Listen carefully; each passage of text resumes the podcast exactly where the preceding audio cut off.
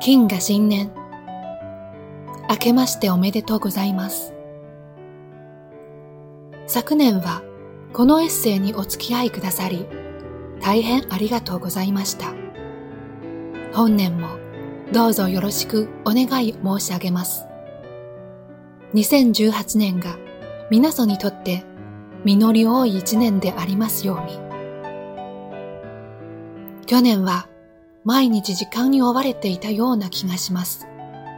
北京にいた頃のように毎日職場に行くわけでもないのに、朝早くからバタバタして、とにかく自分の時間が少なくて、かなりストレスが溜まったように思います。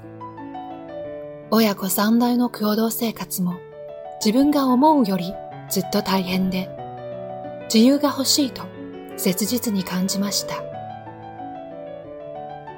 そこで今年の目標は時間をうまく使うことです。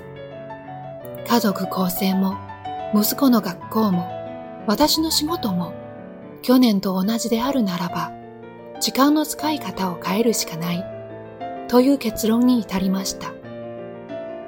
去年するつもりでいたのにできなかったこと、今年新しくやりたいこと、この年齢になってもまだまだやりたいことはたくさんあります。本当に去年は目標達成には程遠い一年だったので、今年はなんとかこれはできたよと胸を張って言えるようにしたいと思います。